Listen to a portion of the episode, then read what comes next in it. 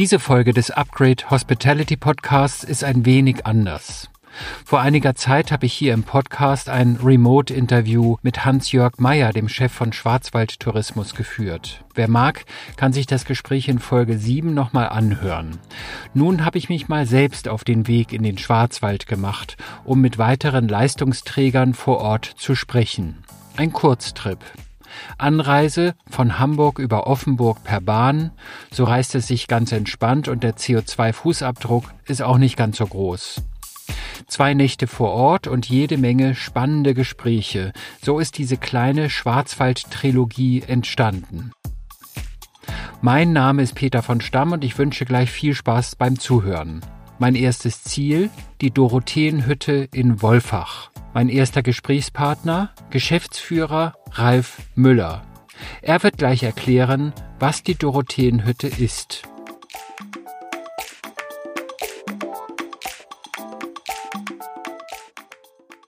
Wir sind die letzte Kristallglashütte im Schwarzwald, wo man noch richtig zugucken kann, wo aus der glühenden Glasmasse, wir reden davon über 1200 Grad, mit äh, toller Handwerkskunst die schönsten Glasobjekte geformt und veredelt werden.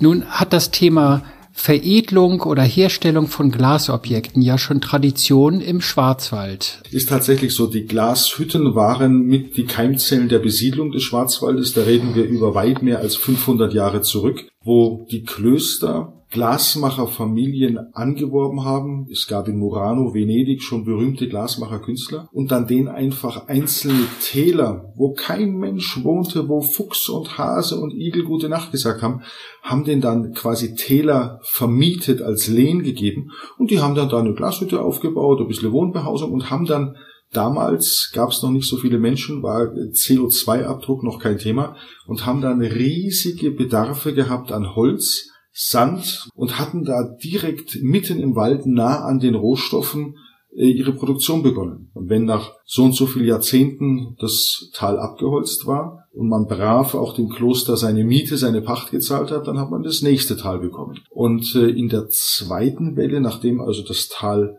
von den Bäumen befreit war, dann kamen die, die Landwirte und haben dort ein bisschen Viehzucht betrieben, ein bisschen Ackerbau betrieben. So ist dann über die Jahrhunderte die, die heutige Kulturlandschaft des Schwarzwaldes entstanden. Keimzelle war unter anderem die Glasmacher mit dem damaligen großen Bedarf an Sand, aber insbesondere Holz. Was ich spannend finde, ist die Dorotheenhütte, in der wir jetzt hier sind die ist ja nicht wie andere Hütten vor vielen hundert Jahren entstanden. Die ist direkt nach dem Zweiten Weltkrieg entstanden. Das ist richtig. Es gab äh, 1947 nach dem Zweiten Weltkrieg viele Glasschleifer. Die kamen aus Schlesien, glaube ich. Schlesien, wo auch heute noch äh, eine tolle Glasschleifertradition unterwegs ist und äh, die quasi Rückkehrer dann in Lohn und Brot bringen, haben sich dann die zwei Gründerpersönlichkeiten erinnert. Es gibt ja eine riesen Glasmacher-Tradition im Schwarzwald und haben dann hier die Genehmigung bekommen und durften hier eine Schleiferei eröffnen.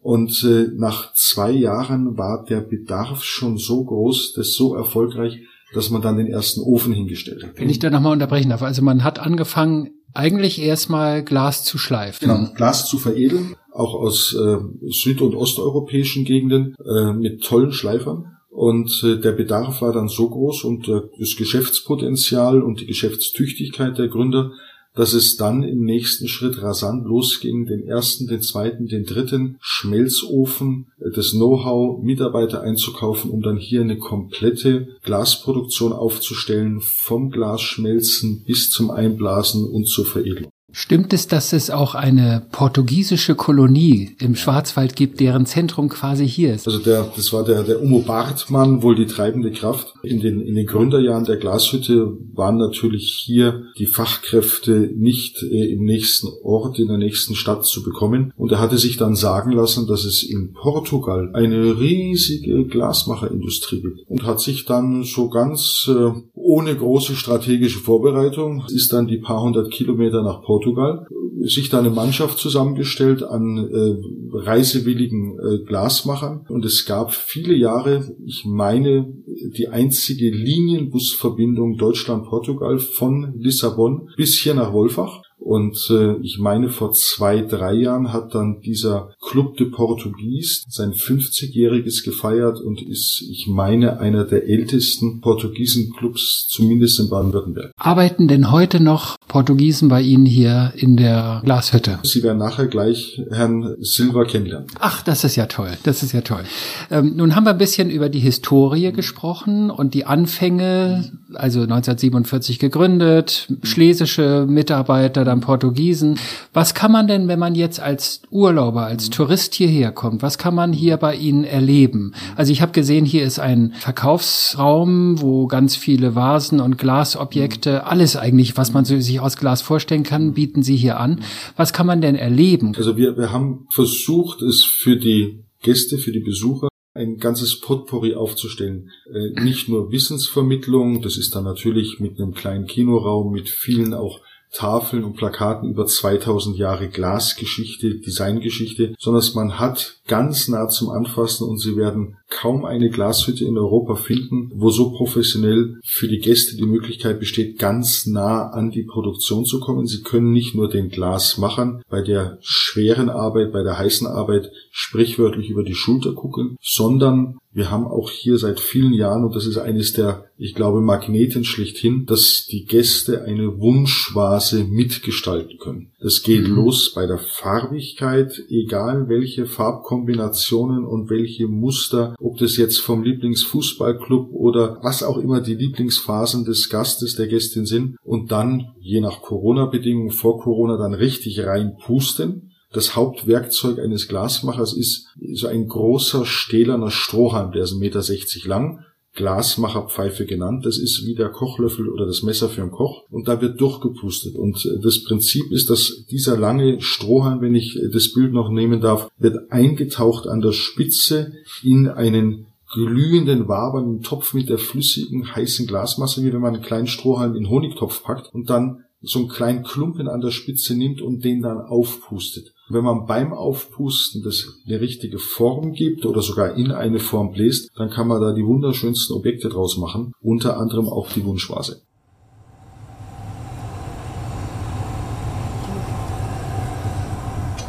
Ich habe gehört, dass unheimlich viele Portugiesen hier äh, Glas machen. Sie sind selbst auch Portugiese. Wie, ja. wie heißen Sie? José. Wann sind Sie hierher gekommen?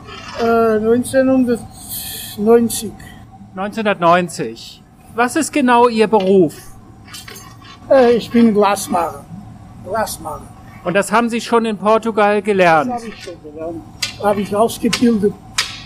Ganz junge. Und dann habe ich bis jetzt nur Glas gearbeitet. Und Sie zeigen auch den Besuchern, wenn jetzt kein Corona ist und Besucher hierher kommen, dann zeigen Sie den Besuchern auch, wie man Glas macht. Ah ja, genau. Das, das ist klar. Ich sag's. Also, was, was Josie jetzt macht, ist ein, ein sogenannter Eiszapfen. Mhm. Äh, wie wenn man sich vorstellt, im Winter, wenn so von der Dachrinne da so ein, so ein eisiger Zapfen dann runterhängt, ein bisschen eingedreht. Das ist ein nettes Dekoteil an den Weihnachtsbaum, noch zwischen die äh, einzelnen äh, Kugeln mit reinzuhängen. Und wie Sie es jetzt gesehen haben, man nimmt sich so eine kleine Portion von dem glühenden Glas, mhm. tut es ein bisschen vorformen, so in etwa, das war jetzt dieser, dieser, dieser Kegel, und bearbeitet dann mit so einer Art großen Pinzetten und Kneifwerkzeugen und Ziehwerkzeugen und drückt dann das Glas, das noch flüssige oder verformbare, so zurecht, wie man in dem Fall es dann bis zu einem kleinen Eiszapfen hinbekommt. Wenn Sie Hohlblasen möchten, was er jetzt gerade vorführt für Kugelchen, dann ist es wie so das Pustefix in dem Seifenwasser. Einfach zärtlich zum Schluss kräftiger reinpusten und wenn man das dann sauber gleichmäßig dreht, dann kommt sogar bei den Profis eine Kugel raus. Ansonsten wird das irgendwas Eiriges. Und bei mir wäre es eher das Eirige. Bei Ihnen wäre es wahrscheinlich irgendwas oder Sie pusten es durch. Aber da braucht man ganz, ganz viel Erfahrung und da ist so der geflügelte Spruch bei den Glasmachern, dass wenn was richtig sitzen soll, muss man es 10.000 Mal geübt haben und wie wir es hier ja groß auch äh, in, in, auf einem großen Holzbrett über den Öfen hängen haben, das Zumpfzeichen der Glasmacher mit dem Spruch, es ist ein unendlich Kreuz Glas zu machen, weil auch die erfahrensten äh, Glasmacher, wenn besondere Kundenwünsche sind, auch da immer wieder noch was lernen. Man, hört nie auf zu lernen. Die Besonderheit bei uns im Haus ist, dass wir sowohl klares als auch mit farbigem Glas arbeiten und diese Mehrschichttechnik, auch Überfangtechnik beherrschen, äh, die dann vor allem wichtig wird, wenn wir gleich in die Schleiferei gehen. Wenn, wenn so wie, wie beim Kerzenziehen da mehrere Schichten übereinander kommen und dann mit diamantbeschichteten Schleifscheiben von außen man dann die ersten Schichten durchschleift und Beispiel innen klar hat, dann mhm. kriegt man wunderschöne funkelnde Objekte zusammen. Viele Ihrer Hörer werden sich erinnern an die Weinrömer, die bunten, die dann bei der Großmutter oder bei der. Tante im Sideboard in der Vitrine standen und die nur für besondere Zwecke einmal im Jahr rausgeholt, war ja zu schade, könnte ja kaputt gehen. Genau diese Technik klar und farbig in den wunderschönsten Farben, das wird dann durch die Qualität unseres Kristallglases, was eine ganz, ganz hohe optische Lichtbrechung hat, dieses Funkeln dann bei den Schliffen, das wird bei uns tagtäglich hergestellt. Und das ist in der Schleiferei und da gehen wir jetzt mal hin. Genau. Super.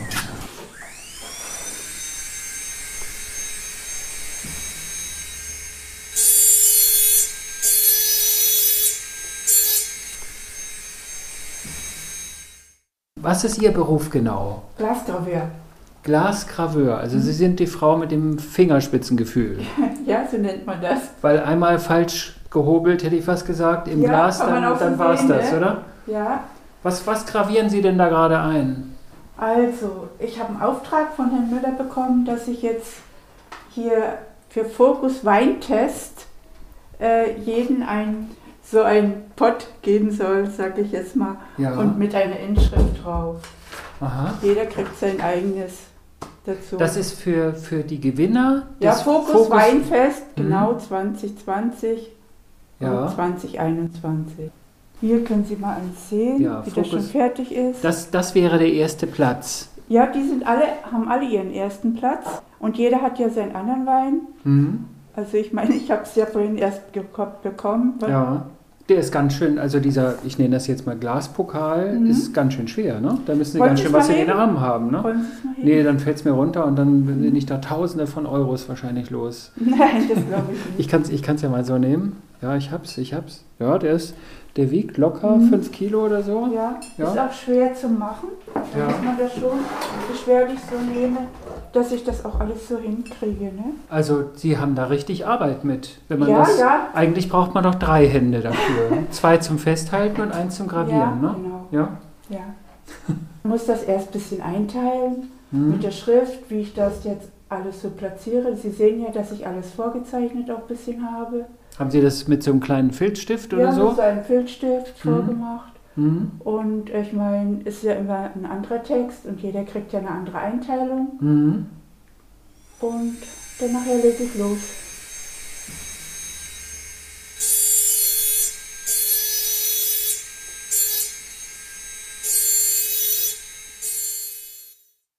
Ich habe gehört, dass Ihre Azubis in der Regel Preise einheimsen. Also das soll schon ein sehr, sehr guter Ausbildungsbetrieb hier sein. Ja, danke.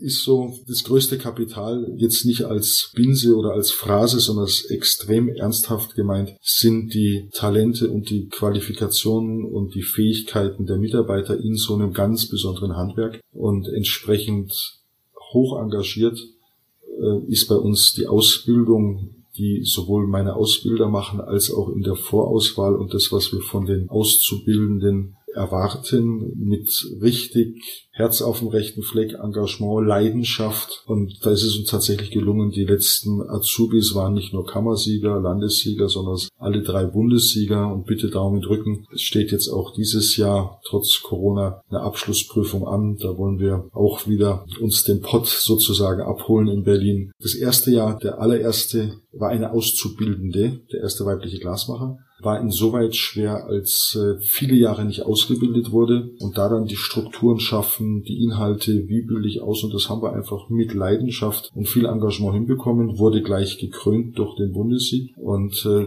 den wollen wir nicht mehr hergeben. Sie, Sie müssen in der Vorauswahl gucken, es ist kein alltäglicher Beruf, äh, dass es auch passt, auch vom menschlichen Miteinander, ob sich ein junger Mensch wohlfühlt, in, in so einer Einrichtung zu arbeiten. Ähm, es gibt immer unbefristete Arbeitsverträge hinterher. In der Regel ist es dann eine Lebensanstellung, weil es eben nicht so einfach ist, dann mal äh, ein Jobhopping zu machen, weil es ist dann keine Glashütte im nächsten Dorf, wo ich mich da mal bewerben kann.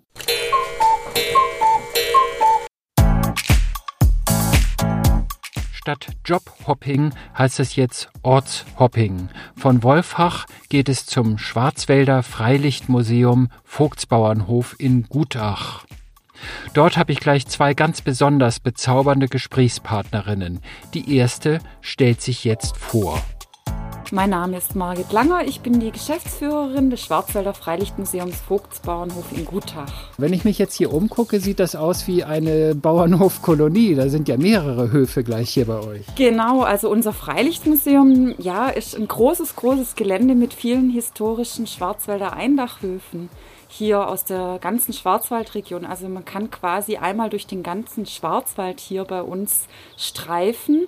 Und der Name Vogtsbauernhof kommt von dem ersten Hof, der immer schon hier stand, mhm. nicht versetzt worden ist, sondern Aha. immer hier schon stand und sozusagen die Keimzelle des Museums ist. Also mit diesem Hof wurde das Museum gegründet vor über 50 Jahren, mhm. 1964 um genau äh, zu sagen. Also bald feiern wir schon unser 60. So, so, ja, also sozusagen. Und alle anderen Gebäude, die man hier sieht, die sind an verschiedenen Orten im Schwarzwald abgebaut worden und hier wieder original aufgebaut worden. Das ist spannend, weil es sieht so aus, als würden die schon ewig hier stehen. Also ihr habt genau. Bauernhöfe, traditionelle, uralte Gebäude, irgendwo im Schwarzwald, die dem sonst verfallen wären oder so, die habt ihr abbauen lassen und hier hinsetzen lassen. Genau, genau. Also alle Häuser zusammen haben über 7000 Jahre auf dem Buckel. Das muss man sich mal vorstellen.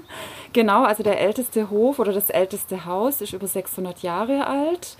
Ganz wichtig ist, um das Konzept oder auch hier diesen Rundgang zu verstehen, äh, ist die Tatsache, dass in den verschiedenen Schwarzwaldregionen gibt es unterschiedliche Haustypen, Hausformen. Ja. Also das heißt, die Schwarzwälder haben früher ihre Häuser so gebaut, wie sie im Prinzip äh, die klimatischen Verhältnisse vorgefunden haben. Das ist ein, handelt sich bei so einem Schwarzwaldhaus um ein wirklich sehr ausgetüfteltes Prinzip. Da äh, sitzt jeder Balken, da ist wirklich jedes Detail total gut durchdacht und ausgeklügelt. Und so sind quasi über die Jahrhunderte verschiedene Formen von Haustypen entstanden, die eben typisch für eine bestimmte Region im Schwarzwald sind. Und diese verschiedenen Haustypen zeigen wir hier. Also ihr habt ein Freilichtmuseum. Das heißt, was kann man da in diesen Gebäuden sehen? Und wird denn hier noch etwas bewirtschaftet für die Besucher vielleicht? Ja, also wir zeigen natürlich in allererster Linie nicht nur die, die Haustypen oder die Bauformen, sondern auch das bäuerlich-ländliche Leben hier im Schwarzwald, also das typisch für diese Region ist. Und da hat das Museum in den letzten ja, Jahrzehnten wirklich einen Wandel äh, vollzogen. Es, also die Ursprungsidee des Museumsgründers war tatsächlich ein reines Architekturmuseum hier aufzubauen. Also wirklich dieses, diese Gebäude der Nachwelt zu erhalten und wir haben jetzt in den letzten 30 Jahren diese ja, ähm, ähm, bäuerliche Kulturgeschichte, das Alltagsleben, den Arbeitsalltag und auch generell die sozialen Verhältnisse in den Gebäuden mit aufgegriffen und in unseren ja, Ausstellungen und in, in den Häusern selbst äh, im Prinzip in Szene gesetzt und erzählen diese Geschichten heute weiter. Was ist denn so das Spannendste, wenn man jetzt als Urlauber hierher kommt, sich das anschaut, zum Beispiel für Kinder? Was können denn Kinder hier erleben bei mhm. euch? Ja, wir versuchen seit vielen, vielen Jahren ähm, diese Geschichte, diese typische traditionelle Schwarzwälder Kulturgeschichte so lebendig wie möglich zu vermitteln. Wir sprechen alle Altersgruppen an und versuchen über ein sehr vielseitiges Veranstaltungsprogramm das Ganze hier mit Leben zu füllen. Also die, der Besucher soll wirklich mit allen Sinnen erfahren, wie es im Schwarzwald war. Also er soll es riechen, schmecken, fühlen und eben auch ähm, die Kinder sind da in erster Linie angesprochen. Wir haben ein ganz großes ähm, Mitmachprogramm für Schulklassen, Kindergartengruppen, Jugendgruppen, aber auch Familien, die hier zu Besuch sind, können an allen Sonntagen und auch in den Ferien verschiedene Aktivitäten hier unternehmen in unserer Holzwerkstatt Kuckuckspfeifen bauen, selber backen, Butter schlagen oder filzen. Also wir versuchen, diese Tradition so lebendig wie möglich zu transportieren. Und eine der Traditionen ist ja der berühmte Bollenhut. Genau. Die gibt es ja, die Bollenhüte in verschiedenen Farben, in zwei verschiedenen Farben. In Ja. Rot für die, bei uns im Norden sagt man die jungen Derns, die noch nicht verheiratet sind. Und in Genau. Schwarz, da sollte man die Finger von lassen, das sind die Verheirateten, richtig? Das stimmt, ja. Und ähm, ein solches Mädchen steht jetzt gerade vor mir. Lia ist dein Name. Genau, Lia, ja. Und du gehst im richtigen Leben auch mit diesem Bollenhut durch den Ort oder nein, nicht immer, ne? Nein, also wir ähm, an Erntedank tragen wir den manchmal noch oder an Ostern. Genau, dann gehen wir normalerweise in die Kirche. Im Moment geht's ja leider nicht, aber genau. Also du stehst jetzt vor mir, du hast eine ganz tolle schwarze Tracht. Also es sieht wirklich total neu aus und du hast diesen fantastischen Hut. Ich habe gehört, da ist eigentlich eine Pappkrempe und da kommen diese roten Kugeln drauf. Was ist das genau? Also das ist ein Strohhut. Genau, und dann werden da die roten Bollen draufgenäht. Also da muss ich das vorstellen, das sind diese Fadenkugeln Ja. und die werden dann auf den Strohhut draufgenäht. Und dadurch, dass der Strohhut dieses Gewicht, was natürlich diese Bollen haben, nicht tragen könnte, wird der mit Gips verstärkt. Mit Gips. Genau. Also hast einen Gipskopf. Indirekt ja, ja. Und ist, ist der schwer? Nee, ne? Also eineinhalb bis zwei Kilo kann der schon wiegen, ja. Ach doch. Genau. Kriegt man da Nacken von? Also Muskeln auf jeden Fall. Und du machst das richtig gerne? Du kommst von hier oder, oder machst du das, weil, weil man das so will von dir? Ähm, also ich wurde in der Tracht konfirmiert. Also das konnte jeder machen, wie er es möchte. Aber ich finde, es gehört einfach zur Tradition und es ist eigentlich auch eine Ehre, das weiterführen zu dürfen. Genau, und deswegen trage ich die sehr gerne und mache es auch gerne weiter, ja. Man verbindet ja den Bollenhut immer mit dem Schwarzwald. Der Schwarzwald ist ja nun eine Gebirgsregion, die ist recht groß. Aber den Bollenhut sieht man eigentlich nur in drei Orten. Genau, ja. Also hier in Gutach, Kirnbach und Reichenbach. Das sind so hier in der Nähe. Aber natürlich hat jetzt ein Ort weiter, zum Beispiel Hausach, hat eine ganz andere Tracht. Und ähm, also der Schwarzwald ist sehr vielseitig an Trachten, aber der Bollenhut wirklich gibt's nur in Gutach, Kirnbach und Reichenbach, genau. Und ähm, den gibt es auch, ich, also ich meine es irgendwo gelesen zu haben, nur in evangelischen Regionen, obwohl ringsum alles katholisch ist, oder? Genau, also das ist eine protestantische Tracht, genau. Protestantische Tracht. Und, und äh, du hast den das erste Mal wann getragen? Den Bollenhut, äh, den trägt man erst ab der Konfirmation, weil davor ähm, trägt man eben diesen Bollenhut noch nicht und auch die Meschle hier hinter. Das ist ja ein Schmuck und den trägt man vor der Konfirmation nicht. Das Wie, heißt, wie nennt man das? Mesch, Meschle, genau. Das ist wie so eine Art, äh, ich, ich mach mal Geräusche, so eine Art Zopf hinten aus Glaskugeln. Genau, das ist, ähm, das wird, da wird ein Zopf geflochten, da bindet man so Perlen drumherum und in diesen Perlen selber, in diesem Perlenkranz ist ein kleiner Spiegel drin. Ähm, aus dem Grund, früher war man in mancher Hinsicht ein bisschen abergläubisch, einfach aus dem Grund, dass wenn jetzt böse Geister oder Dämonen von hinten kommen würden, würde äh, die in diesem Spiegel vor sich selber erschrecken und das Mädchen in Ruhe lassen. Das Das heißt, ja- war ein Schutz. Coole Idee, ne? Ja, muss ich sagen, ja. Hast du denn schon irgendwelche Jungs damit abgewehrt? ähm, bis jetzt noch nicht, also weiß. andersrum, sie laufen dir eher zu wahrscheinlich. Oder? Hm, das mal gucken. Also wo lernt man denn hier eigentlich Jungs kennen, wenn nicht in der Schule? Ich meine, in Corona-Zeiten kannst du ja nicht in die Diskothek gehen. Läufst du da immer mit dem Hut durch die Gegend? Ähm, also ich glaube, da hat jeder seine eigene Art und Weise, Leute kennenzulernen. Es ist jetzt nicht ähm, hier anders als in anderen Orten. Ist dein Geheimnis aber auch. Lia, hab vielen, vielen Dank. Ich habe mich sehr gefreut, dich kennenzulernen und äh, dass du mir so viel Auskunft gegeben hast. Vielen Dank. Danke gleichfalls. Danke.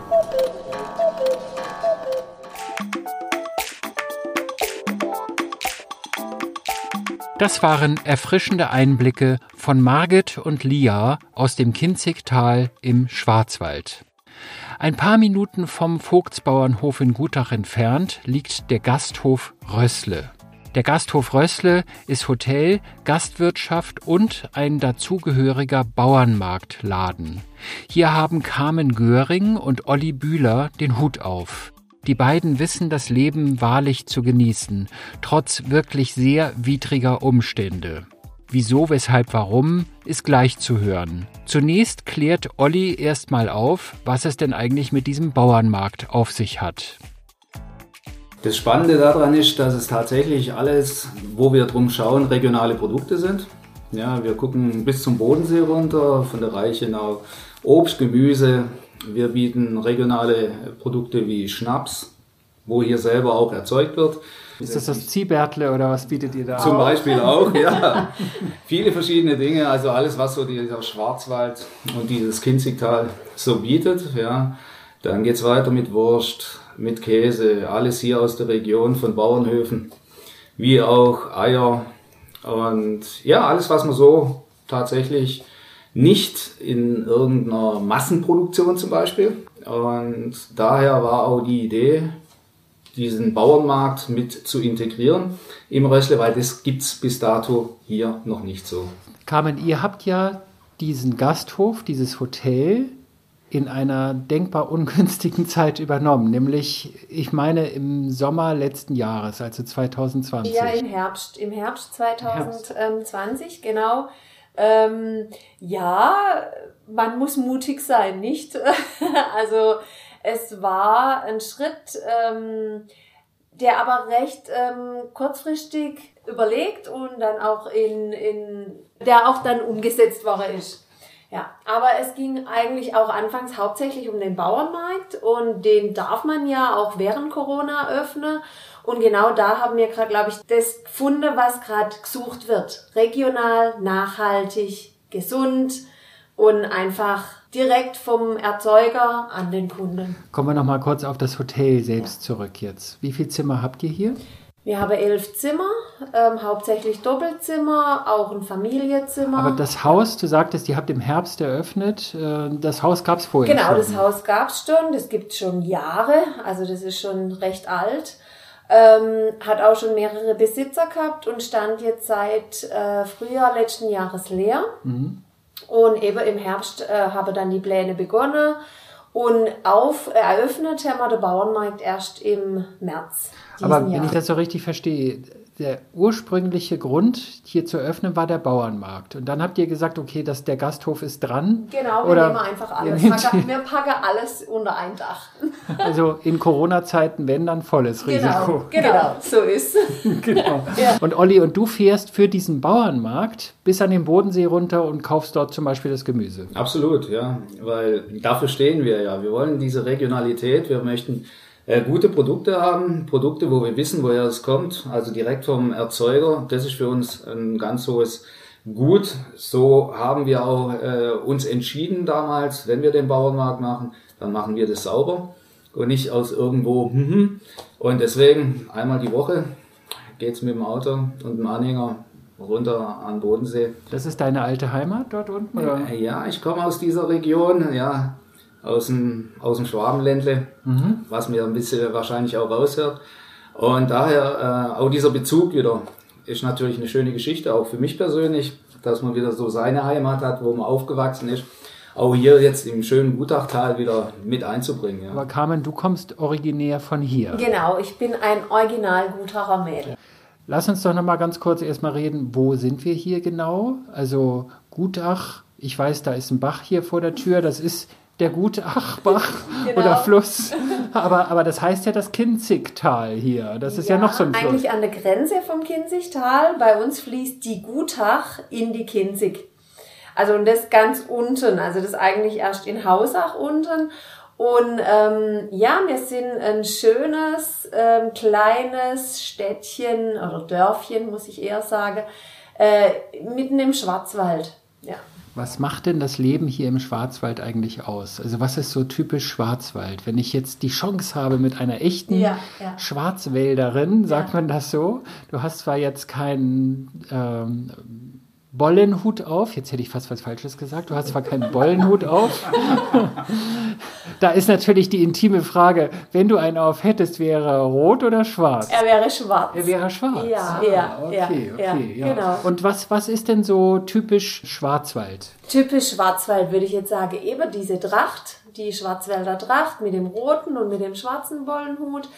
Dann typisch Schwarzwald ist der Schwarzwälder Schinken, ähm, ja, Bauernbrot, ähm, Schnaps, äh, die Schwarzwälder Wurst, also einfach so, ich würde sagen Genuss, Lebensfreude, das ist Schwarzwald. Also Hauptsache Essen und Trinken, Essen dann und ist, Trinken, genau. wenn das gut ist, ist Genau, alles dann gut. ist alles gut, ja, sozusagen. Das hört sich, Ja. Genau, kannst du, Olli, kannst du das bestätigen als Zugereister? Ja, definitiv, ja. Kann ich eigentlich nur außer untermauern.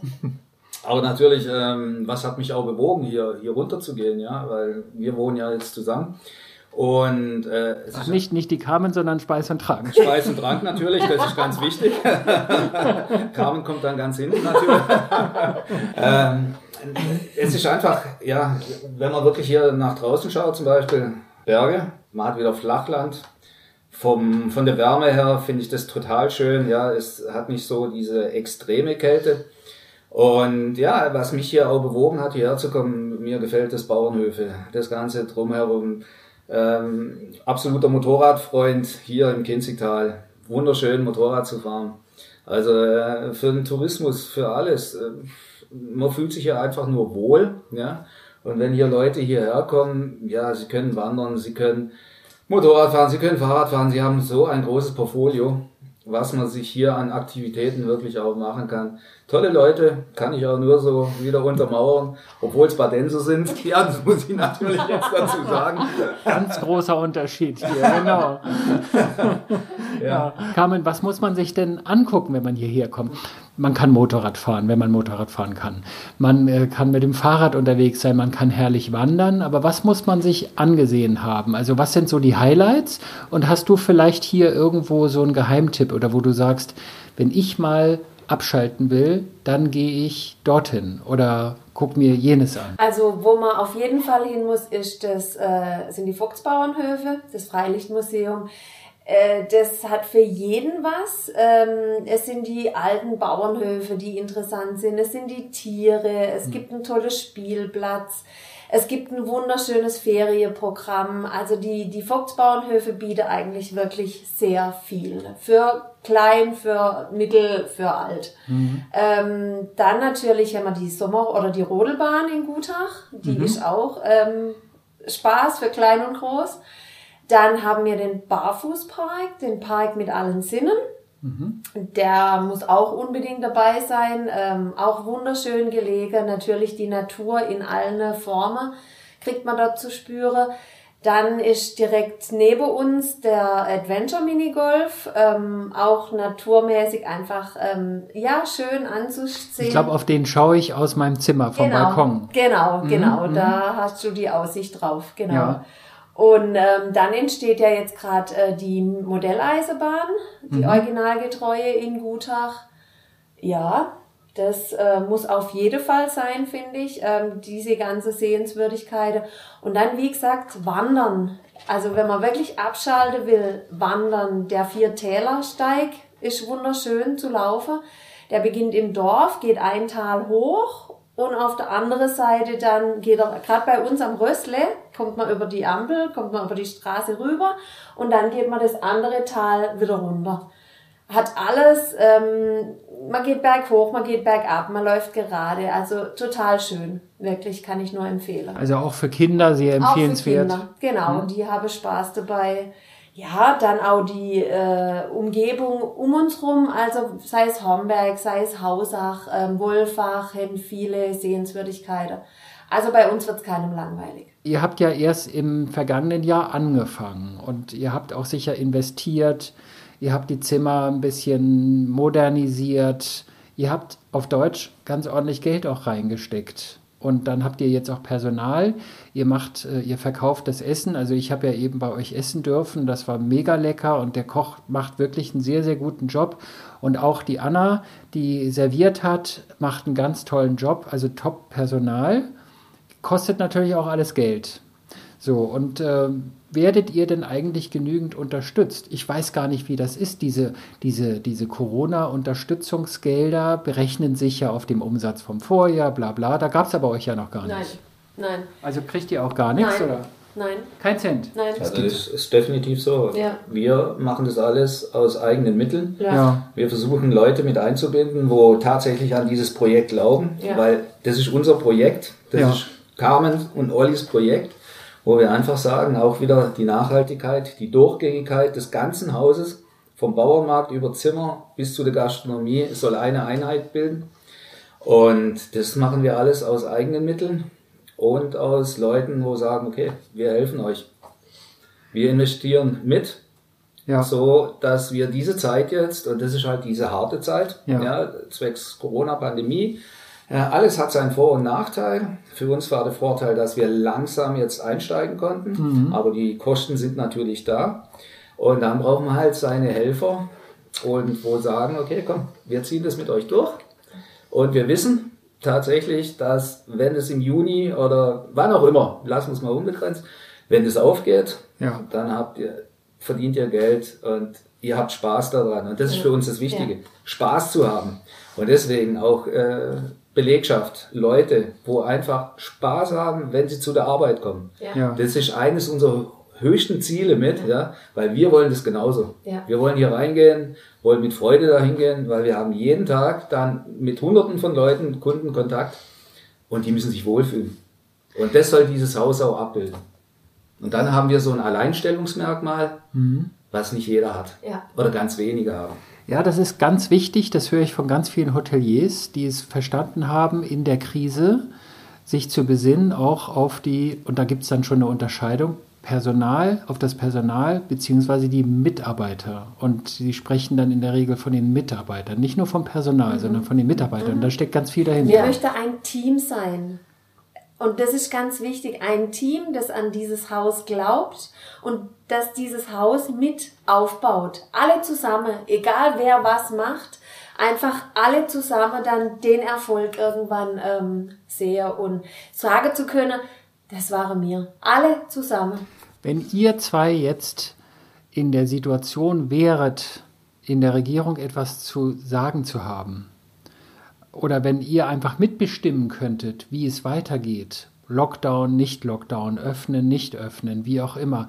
Was würdet ihr denn von der Politik jetzt fordern oder wie würdet ihr das machen? Weil das, das Schimpfen ist überall da. Es gibt ganz viele, die auch vernünftig schimpfen, andere, wo ich sage, ist nicht unbedingt mit Vernunft gekoppelt. Äh, aber wie würdet ihr das zum Beispiel machen? Was, was würdet ihr jetzt von der Politik hier fordern? Mit Blick auf euch selbst und euer Schicksal. Ihr habt geöffnet und eigentlich schon wieder gleich zugemacht und ja. habt ganz viel investiert und bekommt nicht mal finanzielle Unterstützung vom Staat. Ja. Ich erwarte von der Politik, dass sie jetzt wirklich mal äh, auch Klartext reden und sagen, okay, mit, mit Bedacht umzugehen und zu sagen, okay, ist es tatsächlich die Gastronomie, wo die ganzen, wirklich, äh, ja, woher kommen diese Herde, woher ist dieser, dieser, oder woher sind diese Ausbrüche, das Ganze drumherum, sondern wirklich mit äh, auf Augenhöhe zu sagen, okay, guck, welche Lösungen gibt es? Gibt es andere Lösungen als alles einfach nur eine Notbremse und zu sagen, die Gastronomen sind's, wir machen alles dicht, es gibt tolle Sachen, wo auch die Gastronomen, man muss einfach das mal bedenken, was die schon investiert haben. Die ganzen äh, Hygienekonzepte, alles, was man mit eingebracht hat, das hat mhm. alles viel Geld gekostet. Mhm. mhm. Und letztendlich steht man als Buhmann da und sagt, ja, Gastronomie muss geschlossen bleiben. Versteht man nicht, warum, wenn man auch draußen Gastronomie betreiben kann, warum wird das alles zugemacht? Und also meine, mein Wunsch wäre, dass wirklich äh, es punktuell betrachtet wird, ja. Wenn die Inzidenzen dementsprechend auch unten sind, warum muss man dann komplett alles schließen? Sondern wirklich die Leute auch arbeiten lassen, weil es ist ja die Kaufkraft letztendlich dann auch von Deutschland wieder. Ja, alles, was man mit reinbringt. Ja, ja. ja? Und nicht einfach sagen, hier, ich mache alles zu und danach schauen wir halt mal, weil ich glaube, diese Folgeschäden, wo danach kommen, die sind erheblich. Ob äh, die ganzen Insolvenzen, wo jetzt alle verschoben werden, ja, irgendwann kommt dieser Knall. Ja, sobald das Insolvenzrecht dann wieder steht, ja. das, was jetzt gerade zurückgetreten ist, dann wird es halt überall nur noch Knall, Knall, Knall machen. Ja, und da werden sehr viele Gastronomen drunter sein. Weil jeder guckt jetzt gerade, dass er wirklich überlebt mit neuen Konzepten, mit allem. Und ich finde, die Gastronomie hat sich so viel einfallen lassen, ja. Wir sehen es auch von unserer Seite aus, ja. Ob das jetzt mit Streetfood oder irgendwelchen anderen Konzepten, ja, einen Imbisswagen da hinstellen oder das oder irgendwas machen, was man sonst nie gemacht hätte, ja, ist ein Vorteil der Pandemie, weil man denkt jetzt wieder anders, ja, aber da die Unterstützung einfach zu bekommen, Ja, und das, was ich auch nur gehört habe mit Gelder, ja, für andere Gastronomen, bis die ihr Geld bekommen haben, waren sie eigentlich schon wieder, hm, waren sie durch, ja. Wir sind in der Situation, wir haben bis dato nichts bekommen. Aber wir leben für dieses Projekt und sowas gehört unterstützt. Es ist auch egal, ob das von Banken, ich nehme da jetzt alle mit in dieses Boot rein, ja. Mhm. Auch Banken müssten heutzutage sagen, ah, das ist nicht nur die Gastronomie, ich brauche, der braucht einen Kredit, komm, dem helfen wir. Wenn Businesspläne vorgelegt werden und alles und die Zahlen sprechen dafür. Mhm. Aber selbst die Banken nehmen sich daraus und sagen, oh, da ist nur ein kleiner Anteil Gastronomie, oh, das ist uns alles zu gefährlich. Obwohl, sage ich mal, 70 Prozent man sieht, ein Bauernmarkt oder Zimmer, die laufen, ja. Aber nur das Wort Gastronomie. Und das würde ich mal von der Bundesregierung sehr gerne mal anders, äh, dass sie einfach das auch anders darstellen, ja. Das wäre so mein Wunsch ich höre daraus, dass einfach auch die Gastronomie oder die Hospitality-Branche an sich, also auch Hotellerie und alles, was dazukommt, von der Politik nicht ernst genommen wird, ja, sondern das wird so, ja, das ist da und das läuft irgendwie und aber ansonsten überlassen wir die ihrem eigenen Schicksal. Genau, ja, so sehen wir das auch. Ja. Und ich verstehe auch nicht, warum die Gastronomie schließen muss. Es könnte doch auch Familie, wirklich Familie oder äh, die können da essen gehen. Das Hygienekonzept ist so ausgearbeitet. Ich habe eben davor, bevor ich hier angefangen habe, ähm, ein Jahr in der Gastronomie gearbeitet. Es wurde so viel gemacht. Es, es, sind, es ist Platz, man hat ähm, Abstand, man hat die Hygiene, die man sonst nirgends so hat. Ähm, da verstehe ich nicht, warum da nicht einfach ähm, ja mehr Auge dafür, ein, ein, ein offeneres Ohr. Gefunden wird und, und sondern einfach nur gesagt wird, nein, es wird zugemacht. Ich glaube, in der Gastronomie sind gar nicht so viele Corona-Fälle aufgetaucht. Also ich weiß es nicht, ich, ich finde es schade. Und gerade auch die Außengastronomie, ich verstehe das nicht. Also das, ähm, ja, da natürlich Corona ist äh, schwierig und ich wollte vielleicht auch die Entscheidung oben nicht treffen müssen. Aber ich glaube, man muss da einfach ein bisschen offener werden, weil es geht viel zu viel kaputt. Letzte Frage, wo seht ihr euch in, sagen wir mal, einem Jahr? Also jetzt nicht, man kann nicht in drei Monaten sagen, weil man da weiß nicht, weiß nicht, gibt es da eine neue Mutante oder sind inzwischen alle durchgeimpft oder wie auch immer. Aber wo seht ihr euch so in einem Jahr und was ist in einem Jahr hier im Haus passiert? Im Idealfall? Im Idealfall, also wir sehen uns eigentlich auf einem erfolgreichen Weg gerade unten im Bauernmarkt sehen wir schon die Stammkundschaft aus der Region. Ähm, natürlich möchte mir gerne auch die Touristen abfangen, wenn sie mal wieder ins, in den Schwarzwald kommen dürfen. Und ja, mir sehr Leben in diesem Haus. Viel Leben und einfach Spaß, Freude und ja, so sehen wir uns. Wir freuen uns auf die Zukunft, ja. trotz allem, ja. Weil wir mit dem starken Team, das, was wir uns um ja. uns aufbauen, mit Gutach zusammen, mit Bürgermeister, mit allen, mhm. die uns da total mit unterstützen, sage ich, in einem Jahr sind wir da, wo wir hinwollen. Genau. Und dann würden wir uns wieder freuen, Genau. Peter, dich hier wieder begrüßen, begrüßen zu, dürfen. zu, dürfen. Sehr gerne, sehr gerne. Freue mich auch schon ja, drauf. Ja. ja. Hab vielen Dank. Ja. Danke, danke.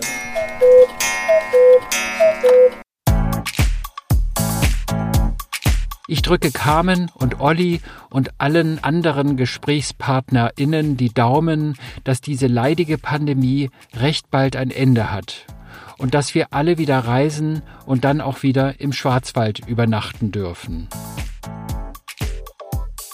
Das war Teil 1 der kleinen Schwarzwald-Trilogie. In Teil 2 geht's weiter, wieder mit spannenden Gesprächspartnern und interessanten Einblicken in das Leben im Schwarzwald. Ich freue mich schon auf die kommende Folge.